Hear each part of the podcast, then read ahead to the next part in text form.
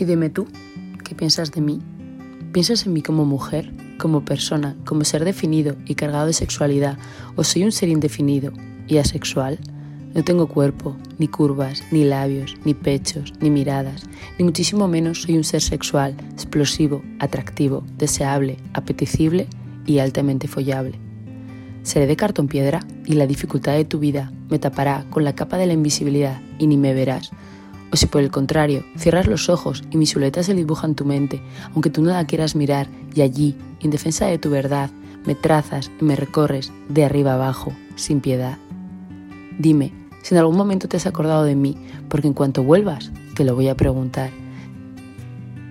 Si seré invisible ante tus ojos y ante mi realidad, sin deseos de más, sin juegos escondidas, sin miradas perdidas, si me has imaginado alguna vez, sexualmente hablando, si has pensado en mí cuando le besabas a él,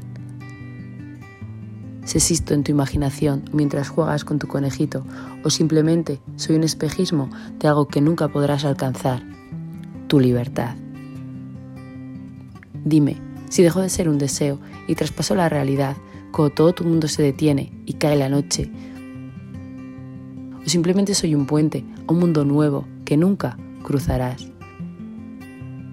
Con mil sentimientos, dos mil deseos y tres mil emociones nuevas por sentir y dos o tres mil canciones nuevas por escribir.